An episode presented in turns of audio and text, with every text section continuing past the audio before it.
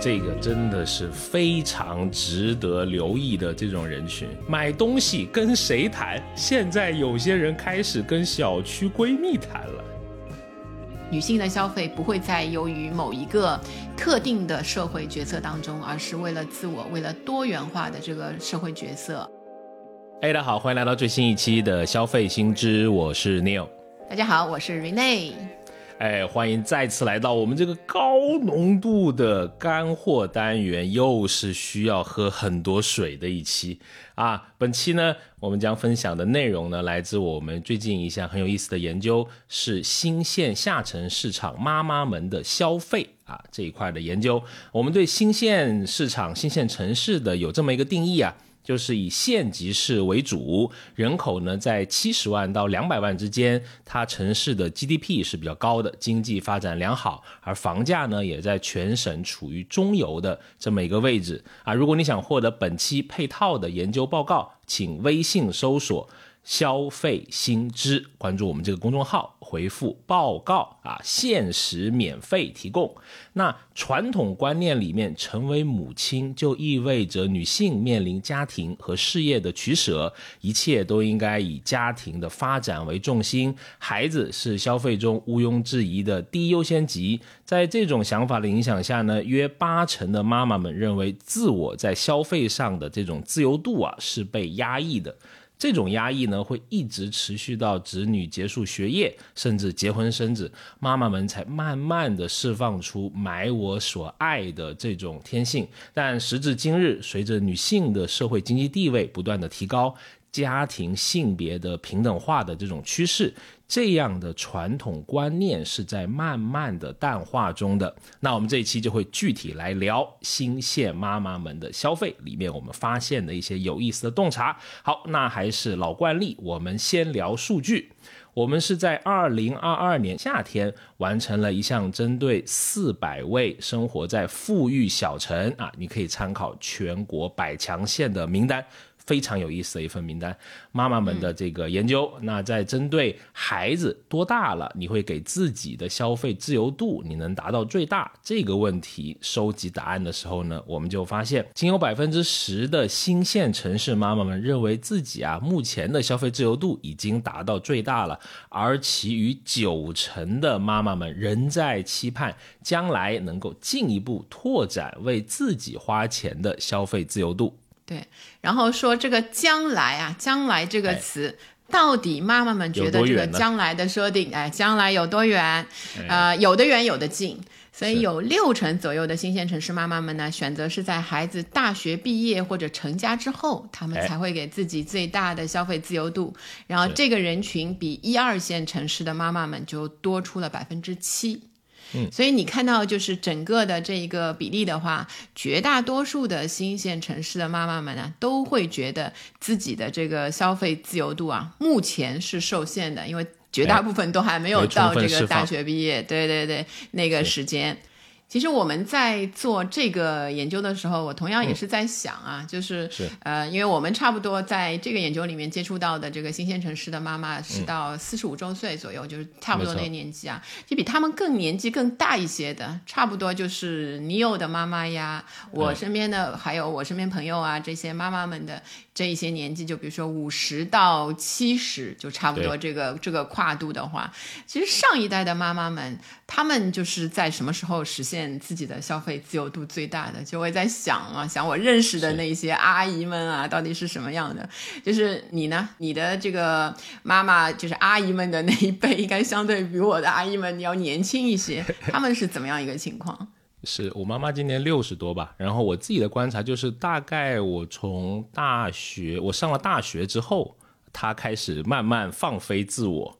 啊，比如说我从一个小的点说啊，就是。以前就他们这帮老姐妹出去旅行的时候，如果你看那些照片呀，她们穿的衣服，我觉得都是偏不那么自我的，就是好像都跟别人差不多，就是那种有垫肩的那种套装，你知道吧？甚至去旅行的时候也是这样穿。但是可能在两千年再往后走，两千二零一零年之后，他们更多的就穿旅行那种体育运动的那种衣服了。就更像是一个旅行的状态，好像更符合一些这种时下，哎，更放松，然后也是一种更流行的那种方式吧。我妈开始买一些品牌的运动的鞋子，我觉得就是应该从呃，我可能二十多岁。开始，他开始就你出门之后，对吗？那个，哎，你离开家就自立之后，那个开始，或者也可能是我的一些消费观，因为我是一个喜欢鞋子的人嘛，对吧？在啊，懂了懂了，影响着我妈妈的她的一些选择。哎，觉得儿子选的这个，嗯，挺不错的，很有眼光，那他可能也会。呃，想尝试是这个预算也会增加了，预算当然也会增加。嗯，呃，我觉得还有一个比较大的一个转折点是，当他不再需要照顾我的小孩的时候，因为我小孩在小的可能三岁之前，还是我妈妈来帮我们一起带，那后面就是我们独立的来带。那他相当于就像我们之前做过一个研究，叫做这个呃星空巢老人嘛，啊，就是说。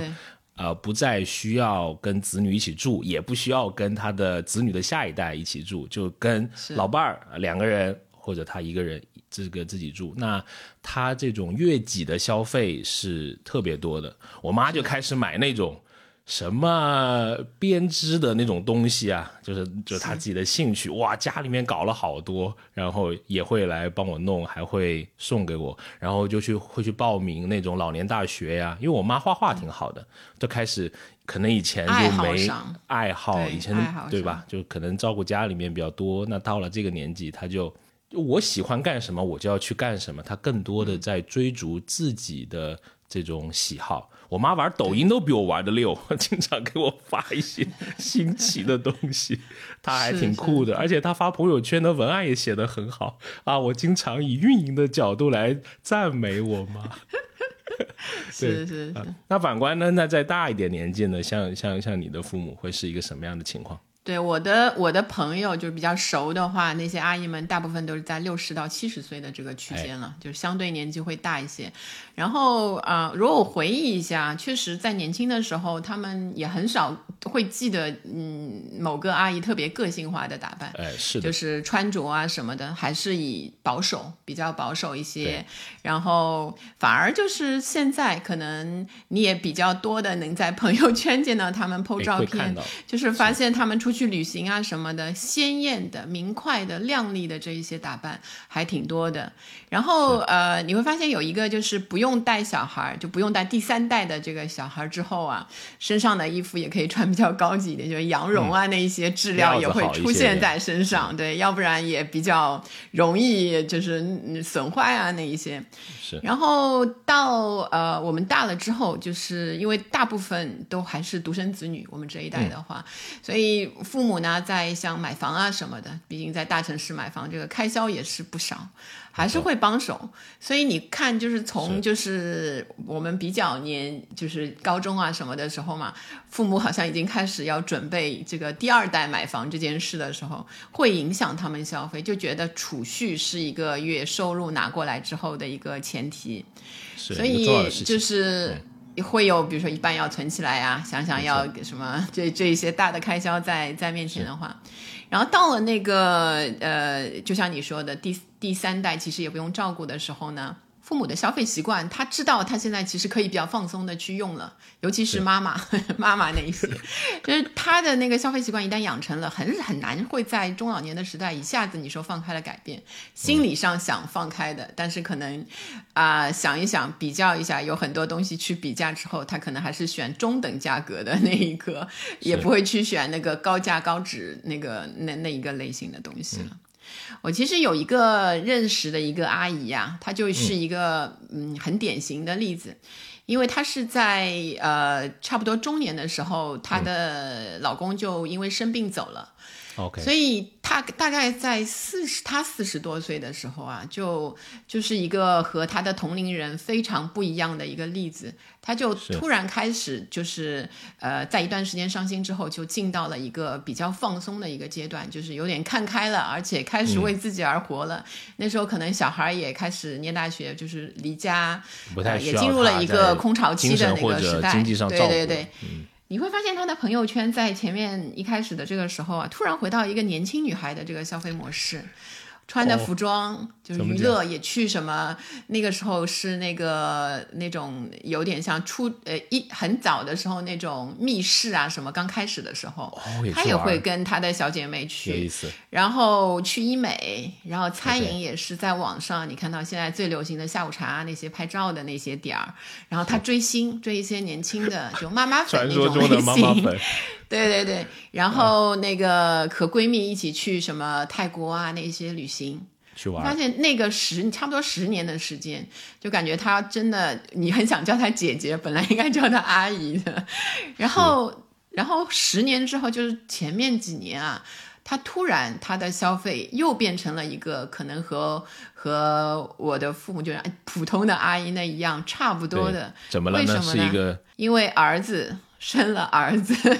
因为孙子出生了，他回到了一个去照顾下一代的那个，就是消费模式。他这个模式就切换了嘛，对吧？对，作为一个妈妈，我感觉就是他其实是可以放开自己的。当然，这是一个很特殊的那个例子嘛，但实际上他也是可以有条件在其他的这个呃完整的家庭也可以是放开的。但是总是有个责任感，好像在那个孩子有有有了一定的需要帮忙的时候，他又去了，就这样。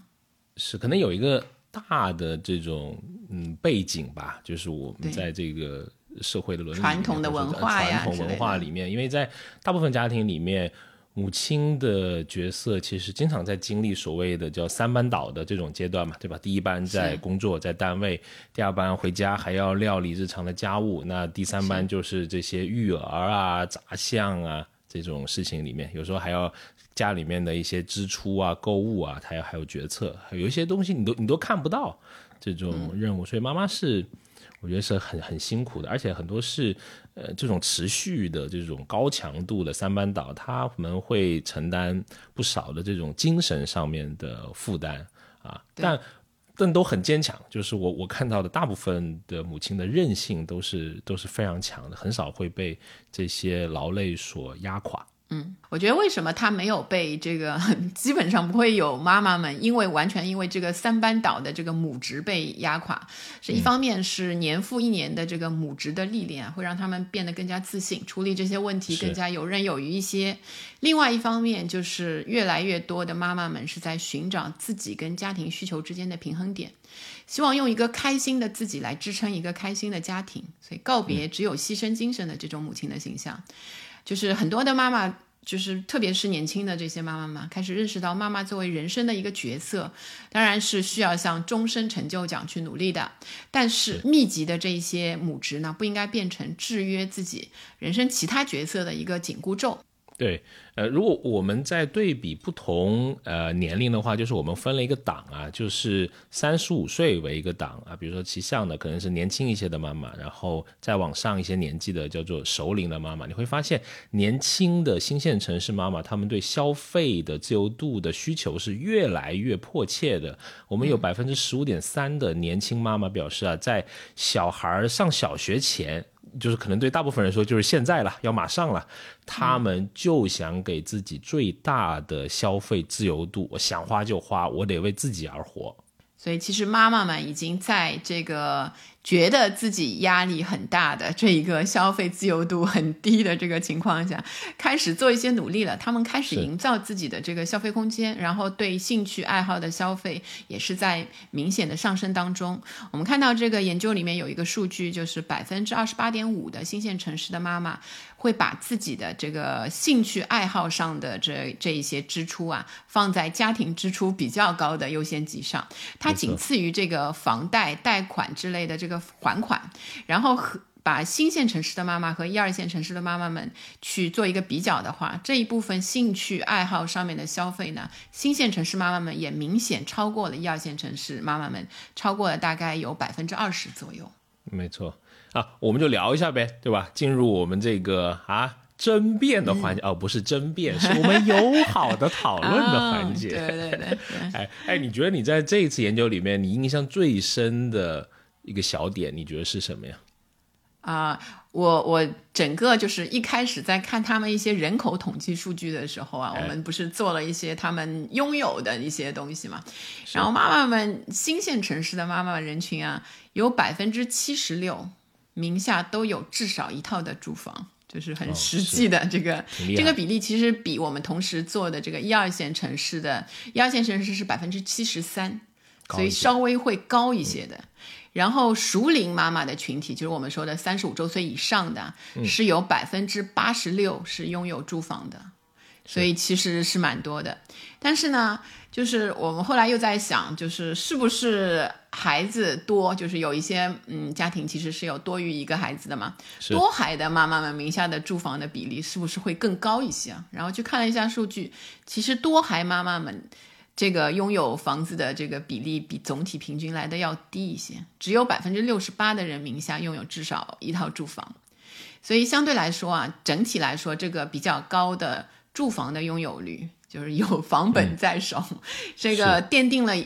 就是至少心理感觉上的一个物质焦虑感会减少，嗯，焦虑感会减少。对你很懂这个，作为一个男性的角度，很能体会，就是有时候会有一些这样的感觉的，也决定了这个新鲜城市女性消费独立性的上升。嗯，你呢？你会有什么就是印象最深的吗？我有一个印象比较深的一个小的点啊，我觉得还挺有意思的，可以跟大家分享一下。就是我们看到一半以上的我们选择的这些 GDP 比较好的新县城市妈妈，她们都曾在大城市生活超过一年以上，可能是工作，可能是读书啊。是，然后。受访的这些新县城市妈妈中呢，约有一半她是拥有本科以上及以上的这种学历的。那在刚我讲的更大的城市，她去上学工作的经历也是啊非常的这种普遍。特别是像这个年轻妈妈，是有百分之五十二都在较大的城市生活过一年以上。熟龄妈妈呢可能会低一些，但同时也拥有百分之四十四。所以说这一波的消费的人群。可能跟不少人眼中的那种所谓的下沉市场人，我觉得还是不太一样的。对对对，他们见过，哎，见过千姿百态的那种生活，没错。就他的消费、他的欲望也好，或者他的目的性也好，他的决策也好，我觉得都在发生着前所未有的新的变化。对，这些就是我们呃在整体里面啊一下子会想到的比较有有这个印象的一些点，但实际上整个这个研究当中啊，很多的那些细小的发现都还挺让我们在当时有一些震撼的。就呃，如果是整体的去看这些新县城市的妈妈们的日常的那些生活的话，然后你会发现，首先就是在那个职业的选择里面啊，就新县城市的妈妈们。嗯，对这个全职主妇或者仅仅从事兼职工作的比例挺高的，是有百分之二十三，这个是远高于一二线城市的。然后，如果看这个有生有多多个孩子的这个新鲜妈妈的群体里面呢，有百分之三十四，就差不多三分之一都是选择了全职主妇或者是自由职业。同样，如果生育了比如说二孩、三孩的那个妈妈们，在一二线城市只有百分之十七会选择这个全职主妇。所以你看，就是更多的多孩妈妈们在新线城市的话，她是选择牺牲掉这个全职工作的权利的。是，嗯，当然你看到，尽管这个全职妈妈她的这个整体比例啊比较高啊，我们也会。呃，看到这种完全为子女、为家庭完全牺牲掉自己职业生涯的这种趋势，其实它是在有一些转变的。他们也希望啊，通过一些比如说灵活就业的方式来获得这种收入，特别是年轻的新线城市妈妈，她开始成为完全全职的这种的意全职妈妈的这种意愿是开始降低的。这个的趋势更加的明显一些，因为你开始有一些自己的收入是可以。提升一些你在家中的这种经济地位的同时，也可以让你自己的为自己的这种消费会更加的自如。所以，我们看到有一个有趣的趋势，包括如果你去一些呃这种新鲜市场，你看微商这种行业是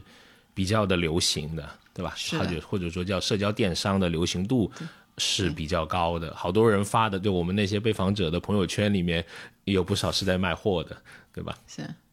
就是顺带卖货，你感觉他又不是特别那个热情的，但是他确实不持续的在发那些东西，对这个从业还是有一定热情。房子呢，就是卖点面包、牛奶的，感兴趣就买一袋。没错，是，所以呃，然后你会发现，就是实际上手机呀。就这个这些社交电商啊、微商，其实很多是就是架在嫁接在这个手机上离不开的一个一个工具。手机也成为一方面，就整个人类啊都成为手机都成为不能割舍的一部分。对，尤其是你有对吧？你有前两天还跟我聊了一下他对手机的那个感觉，来跟大家说一下。就是我以前啊，就是手机的奴隶啊，特别是微信的奴隶，真的一点都不夸张，二十四小时开机，然后呢。微信秒回，基本上五分钟之内会回。我大概是迈过了三十三岁、三十四，这差不多吧，就快到所谓的 三十五岁焦虑的时候。没有没有，迈过那个节点了，迈过了，再也不用这种什么秒回了。有重要的事情一定会找到我，我现在非常笃定这个事情。是啊，也很好，就开始慢慢的开始更多有自己的一些。自由的这种时间嘛，但我们反过来，我们看我们这项研究里面，在新县城市的妈妈里面，百分之四十八的人过去一年里面，他其实手机上花费的时间是在呃增加的。那他们增加到哪里呢？呃，如果从熟龄妈妈上看，比例最多就是他们了。他们约百分之五十五的人使用手机上的时间在增加，主要增加是在视频类的这种娱乐上。啊，那但是他们用别的这种应用的时间还是远少于年轻妈妈的，主要还是用手机来娱乐啊，喜欢看小视频、看长视频，喜欢在这个手机上度过一些这种时间。那在时间的长度上呢，新县城市妈妈平均每天花在手机上的时间是六点九七个小时，就差不多七小时，是少于一二线城市的妈妈的七点一七个小时的。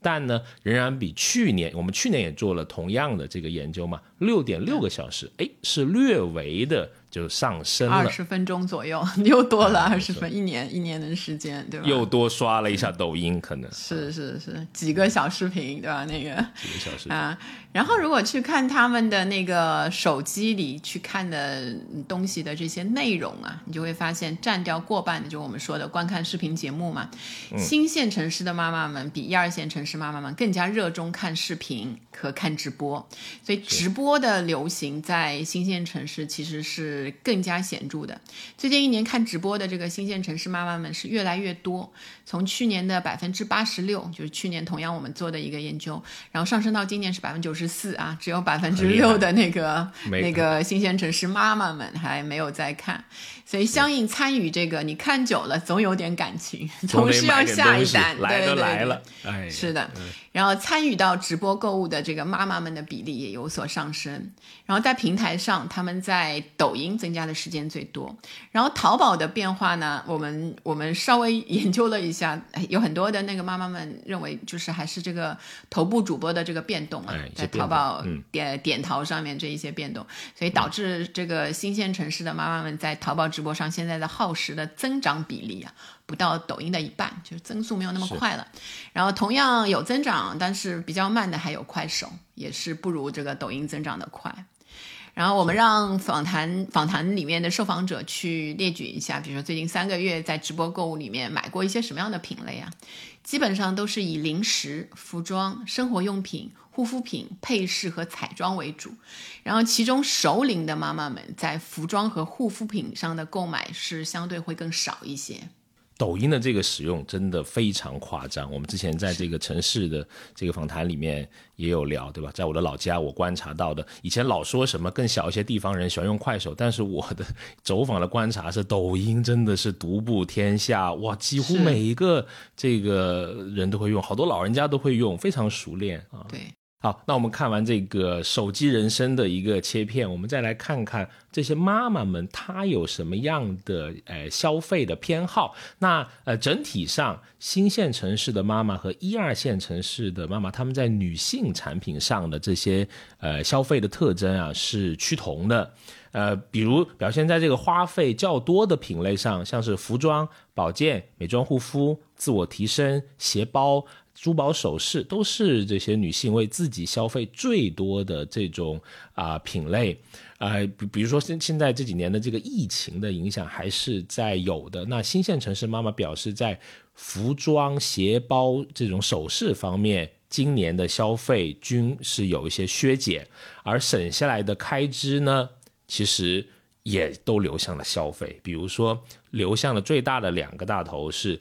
保健养生，还有护肤品的购买。我们可以援引我们的一位受访者，是居住在河南信阳，三十三岁的妈妈，她在访谈中这样描述了自己的感受：护肤品的购买是今年最后的乐趣了。嗯，哎呀，买鞋子也是我最后的乐趣了。是是 是，啊，然后我们也看到，就是在一些流行类的品相上面，新线城市跟一线城市的妈妈们也是有一些。不同的点，我们可以如果还记得我们一开始说到，就是很多的新鲜城市妈妈实际上都有一些在大城市居住的经验，所以他们一开始对呃某一些流行啊，他们会跟大城市的人接触到的是同样的。嗯，然后呃后来他们回呃返回到原来的这些比较小的这个城市居住了之后呢，是呃互联网其实带来的讯息啊，其实是大家都一样啊，都同时都可以接触到的。同样的话，新鲜城市的妈妈就会对时尚类。的资讯的主动关注的比例会更高一些，有百分之三十七的新线城市妈妈就表示他们会主动留意现在的市场潮流，这个比例是比一二线城市妈妈们的人群要高的。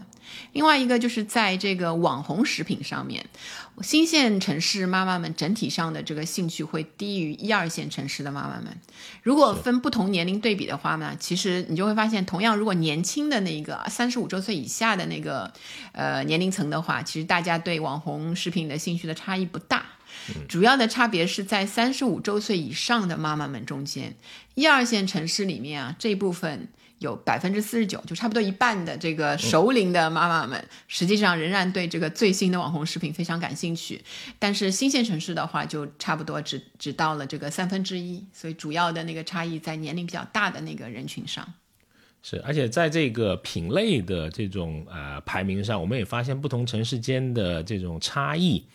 也有体现。比如体现在这个珠宝首饰类的这个消费的比例上，像一二线城市妈妈有百分之二十会为自己主动的购买首饰类的产品，而到了新线城市妈妈中呢，自行购买的比例只有百分之八。尽管他们拥有的这种呃数量并不少。对吧？我们在那调研的时候会看到很多金店啊什么，但是自己愿意主动购买的比例相对来说还是较少的。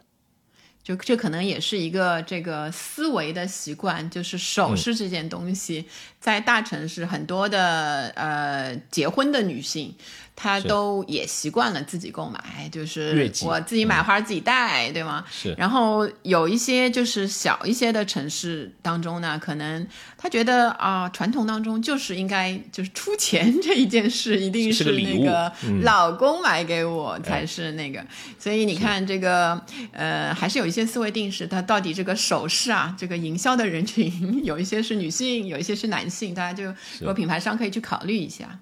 嗯，是，而且这些新线城市妈妈，我们看到，呃，她对一些定制类的产品的兴趣是在呃增长的，特别是这些年轻妈妈们，她们对打着定制标签的护肤品是非常的有兴趣，有超过三成的人已经开始使用在美容院或者是闺蜜她们推荐的所谓的定制型的小众产品啊，那熟龄妈妈们呢，则对定制类的鞋帽服装啊，特别是一。些所谓的料子比较好一些的这种材质的服装呢，逐渐产生了更浓厚的兴趣。对，有时候比较热闹的、繁华的那个街区，你会发现，就是紧挨着就会有两三家这个帮人帮人做衣服的这些裁缝啊、定制型的这些，仍然久就是经历了这么久都盛行不衰，经久不衰。哎，是，而且他会把那个材料写的很大，“羊绒”两个字是吧？白底红字，羊绒对几个什么香云纱，就这一些，类似这种，是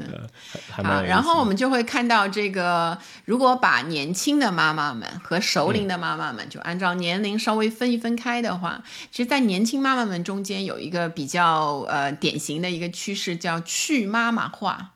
实际上，年轻的这些妈妈们呢，呃，虽然是在小城市居住，但是他不希望我生完了第一个孩子，我就变成了一个妈妈，我就不再是少女了，就是这种感觉。他也很想就是抛掉这样的一个，在某些情况下面呢，就是我要还是要让我的外表啊什么，就是比较靓丽啊，比较青春的这个。我们看他们最关心的三大愿望。他们的三大愿望往往是就是保持健康、保持精神轻松和拥有良好的人际关系，这一个大家都差不多。但是排在第四位，保持美好的外表的比例呢？今年跟去年相比，今年有了小幅的上升，特别是在这个年轻妈妈的群体里面。大概有百分之四十八的人会觉得保持美好的外表非常重要，然后甚至微弱的超过了拥有亲情跟友情。哇，这么对吧？就是美丽还是挺重要的。所以他们这些年轻的妈妈们就是美丽经济的有力支持者。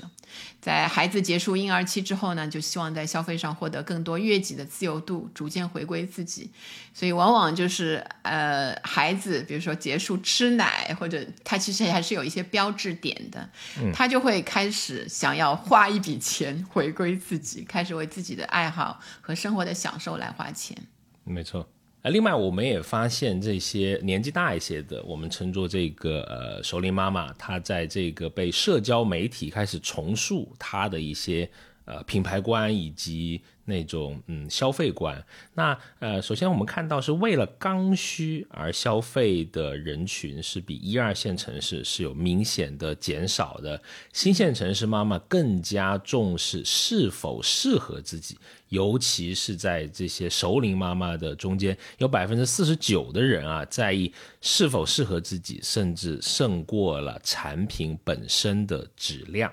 那新线城市的妈妈也更加的喜爱购买国产的品牌的护肤品，啊，你在社交中的这些广告或者是一些推种草的推荐里面，会大量的看到这些的内容啊，尤其是熟龄妈妈人群中的偏好更为的明显。我们去盘了一下，他们经常提到就拍的一些照片，我们看到的经常看到的一些品牌，比如就有自然堂、珀莱雅、相宜本草。百雀羚、薇若娜、韩后、完美、玉美净。哎，如果你要把这些品牌，你把它排成一排，你按颜色来分，很有意思。我把它总结，就是三个色：红、蓝、绿，跑不出了。啊，可能在货架上也比较亮眼吧。这呃三个颜色，而且如果你看它那些宣传，都是以中式草本配方为主。嗯，啊，往往会在那个表面印什么天然植物。这些东西让你感觉是天然的、安全的、自然的这种感觉，是是是。所以你看，就是熟龄的妈妈们跟这个比较年轻的妈妈们，还是各自有各自的，就是消费上的一些心理的特点。是。然后我们如果把那个角度放的稍微远一点，我们去看妈妈们的周围。在影响妈妈们消费决策的时候，到底有一些什么样的角色？尤其嗯，这两年这个社会环境的变化，其实也会有新的这个影响消费的角色来出来的。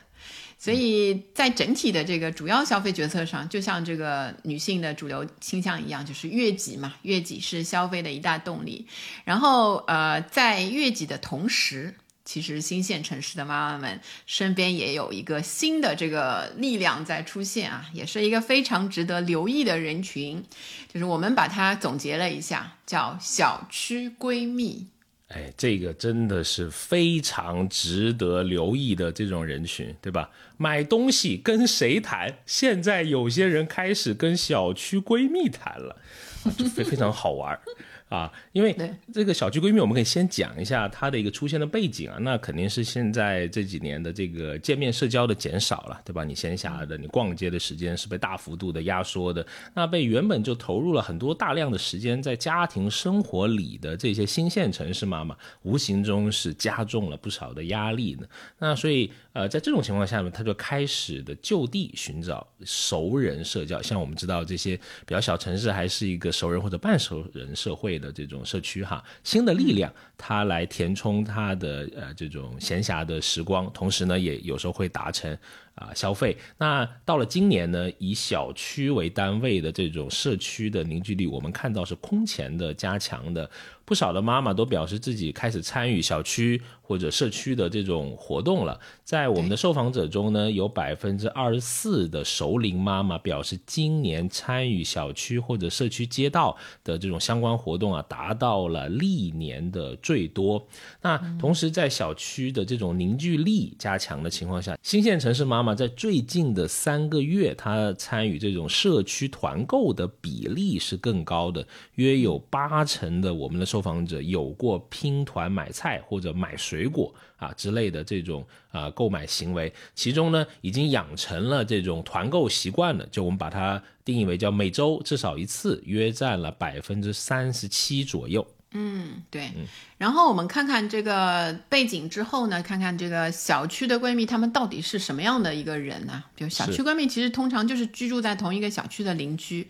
然后这一部分新县城市妈妈们的小区闺蜜都是妈妈的身份，就都是妈妈。然后之前并不出现在彼此的熟人圈，原来住一块儿，但可能也不认识，只是只是呃物理上她在同一个空间。一直到最近一两年，比如说小区的防疫管理啊这一些期间，他们才会因为各种各样，对吧？一起做核酸啊，一起散步啊这些认识，因为相似的这一些家庭模式和经济水。水平迅速会成为好朋友的，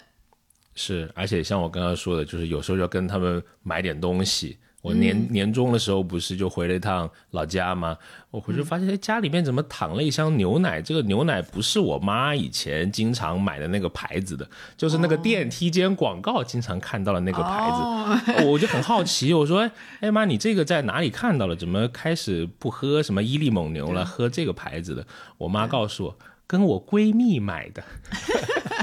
哎呀，马上私域达人的雷达就起来了。我说，我说你 你知道他这个是在做生意吗？说那当然知道呀，对吧？你妈这把年纪了，培养了你这么优秀的儿子啊，这么有商业眼光的，我能不知道吗？后面有自己加了一句私活儿，来继续继续。对，他是知道的，但是我妈说，哎呀，这么的闺蜜嘛，对吧？帮帮忙，人家也卖的不多，就卖一两箱。的他就他就买了啊，挺好玩的，我觉得这个这种现象是是，所以我听你说的这个故事，就感觉就是有一点就很有意，就是都是知道的，它不是一个就是说我啊把它粉饰一下，就是大家都知道，但是我还是买，就可能还会有第二、第三次购买这样的一个一个前提下产生的。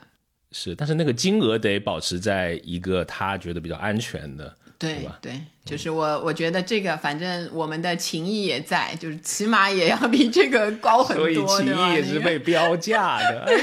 你说我给你推荐一个三万的镯子，那可能这个小区闺蜜要掂量一下。对对对，是的。是。然后我们看这个小区闺蜜的这个数量啊。就是新县城市的妈妈们拥有小区闺蜜的比例很高，有八成的妈妈就拥有至少一个小区闺蜜，然后拥有二到六个小区闺蜜的比例占到了六成左右。其中呢，熟龄的新县城市妈妈们拥有小区闺蜜的比例会更高一些，然后多孩的妈妈们拥有小区闺蜜的比例比一孩的妈妈们更高，孩子越多，闺蜜越多，越多。然后在一二线城市其实也是一样的，这个小区闺蜜也存在，但是比例呢上面会。少于新县城市，其中不到一半的这个一二线城市的妈妈们是拥有两到六个小区闺蜜。是因为我们对小区闺蜜这个话题非常感兴趣，所以我们就比较深入的研究了一下哈。那我们看他们平时在聊什么呢？我们就发现啊，他这种之间的不管是消费的交流，或者是日常闲谈，大部分还是跟首先从孩子这个话题。引出，然后会衍衍生到什么类似化妆品啊、养生保健的这种自然而然的一些的消费。我们自己的一个感觉是，特别是因为你在跟上一代同住的这种家庭里面，妈妈的这种角色，其实。哎，你会面临两代人之间这种观念的冲突的，对吧？怎么教小孩，怎么育儿，这种大家的观念可能不太一样。那在跟这种外界的接触减少的时间段里面呢，小区闺蜜有一个特别好的精神舒压的一个功能，你们可以这种互相的诉苦，这种缓解这种压力，这种感情是直线的上升的。那感情上升之后，往往就会成为。互相影响消费决策的这么一个角色。对，我们就听到有一个比较典型的拥有小区闺蜜的这个受访者这样描述自己的这个闺蜜故事啊，就她和嗯其他两个这个小区闺蜜的孩子都是在上小学，所以有很多的共同语言，然后在小区散步的时候认识了，然后他们在疫情不严重的时候就会每个礼拜都一起出去挑选这个乡下的地方露营、野餐什么的，关系会非常的好，所以就因此呢，她就跟这几位一起组成了一个团。购小组改变了以前就是从这个线上，基本上在那个之前，她都是线上购买的习惯，而是改为就是其中有一个闺蜜建议的小区附近的一个实体的代购店，所以她现在几乎所有的这些美妆产品都在这个实体代购店里面买，就是你看，就把她原来这些买化妆品这些的习惯都改变了。其实就我们我们这样看来，还是挺大的一个改变。是，而且他之前都说他这种行为是海淘，对吧？我们还说，哎，你在你在哪个网站上买啊？他说我小区隔壁的那家店买的。对对，隔壁海淘，隔壁隔壁那个 那个海淘。哎，所以在这种小一些的城市，有一家实体店还是一个可能还不错的一个一个事情啊，因为你可以现场挑啊什么的，大家觉得这个品质上可能也会有好一些。对，嗯，那我们再来看，呃。这个妈妈消费决策团里面啊，还有哪些角色啊？对吧？比如说，我们举一些主要的呃消费的品类。那首先就是这个服装，除了自己喜欢就很重要，在买的时候我要自己喜欢，那这个肯定是超过一半。丈夫的认可也是购买服装类产品的最大的消费的动力，接近了一半，是百分之四十七啊左右哈。那我们刚刚讲的闺蜜还有朋友，它的重要的程度也比一二线城市的这种妈妈们她来的更高啊。不过呢，那个单位同事的赞赏与否就远低于一二线城市了。在单位里面好不好看没啥关系，老公或者是闺蜜觉得好看就行。对，对，所以你看，就是在在单位里，他这个社交里面受到这个同事们赞赏与否，其实没那么重要。所以老公们现在知道该怎么做了，就是对这个妻子的这一些选择啊，尽量做一些正面的，对吧？那一个每天问一下支持，还有什么要买的呢？请问。你是淘宝小二吗？感觉啊，然后另外一样女性比较常买的那一个东西就是那个香水。香水的话呢，同样就是自己跟另外一半的这个是否喜欢啊，这个重要性都差不多。嗯，同时的话，你会看到这个像闺蜜她的这一个。嗯，给你的这些意见，他的一些判断，对这个购买的妈妈们来说也是非常的重要了。是，我们也聊过这个跟香水有关的，还记得午夜飞行，就是有点贵，没舍得买，是吗？哎呀，我以为那个问了半天，就是隔隔天就去下单了，都没敢给我夫人看。是是是啊，好，但是呃，我们回到这个美容美体的按摩类啊，比如说我们看到很有意思的是，熟龄的新县城市妈妈在这个品类的消费里面，闺蜜。是最重要的推荐的角色，百分之四十一的人会听从闺蜜的这种推荐，选择这种她要消费的门店啊。那在年轻的新线城市妈妈里面呢，这个比例是百分之三十四，在一二线城市熟龄的妈妈中间，闺蜜推荐的有效比例就大幅度的下降，只有百分之二十八。嗯。所以看起来就是在新鲜城市，这个首领的妈妈们，她们一定就是对对这个闺蜜几乎推荐的是照单全收。我们我们在这里面，我记得有一个推荐，有一种其实我也没听过，就瑶族的瑶玉的一个一个东西，对，其实也挺贵的。我看浴一次可能要一千多，就是那个妈妈也是毫不犹豫的，因为闺蜜推荐了，说啊挺好的，就是我一定先去试一下。首次的这个尝试就这样实现了。然后养生这一类的话呢，像百分之四十五的新鲜城市妈妈也是会因为朋友的影响，呃，选择就是这是不是购买这个东西。其中年轻妈妈们受到朋友的影响会更深一些，熟人推荐的产品呢，能够得到最大的信任度。其中女性的朋友给的消费建议是最给力的。同与此同时呢，新鲜的城市妈妈们也是很乐于分享的，百分之五十七的人是愿意给朋友推荐自己觉得很好的这个产品。是的，没错。那这个熟人因素在女性消费养生产品的这个啊范畴里面，重要性是尤为突出的。特别是对于新的品牌或者是还没有消费过的品类，熟人间的推荐往往是最好的临门一脚，会极大的推动这些妈妈们消费决策的完成。哎，在这个购买的渠道上面，那传统的线上像淘宝、天猫、京东，还有现在流行的直播间，以及我们说线下的这些熟人的介绍，或者他在商场、药店里面这些柜员的主动的推荐啊，仍然是主流的选择。特别是这些药店、商场的导购员啊，对这些熟悉的这种店员，会对这些妈妈们有着不小的这种。嗯，影响力。那从这些线下场景获取产品信息的比例呢，也是一二线有两倍之多啊。所以说，他们在养生这个品类的产品选择上，会更加的在乎在线下的一种真实体验。所以你看，就是呃，相关的就是对这个微商品牌来说，我们刚刚前面也说到，就很多的新鲜城市妈妈们也参加了对这些微商的一些营销，所以有百分之二十一的新鲜城市妈妈会选择好友推荐的这个微商品牌，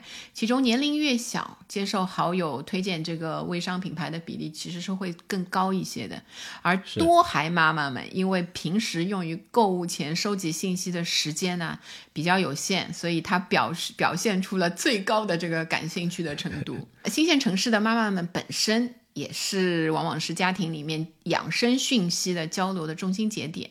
如果他自己体验每某一个产品或者服务觉得不错的，就会推荐给什么父母啊、公婆啊、老公啊这些亲人，达到全家共同养生的目标啊，大公无私。所以，如果亲人的体验也感觉不错，他们就会感觉格外开心。这也是我们之前有说过一个曲线越级，因为自己关心的人开心。他自己会觉得这个消费特别值得、特别开心的一种感受。嗯。好，那本期节目就差不多到这里。呃，新县城市的女性的消费是我们非常关注的一个领域。我印象中，这应该是我们第三次在做相关的研究，是一个持续性的观察，几乎每年都会做一次以上啊。之后，如果我们有新的这种研究的洞察，也会跟各位听友来分享。好，从我们今天的这个说的这个播客里面，我们可以看到啊，新县城市妈妈们在自我消费上的种种尝试，或许预示着一个新的时代正在到来。女性的消费不会再由于某一个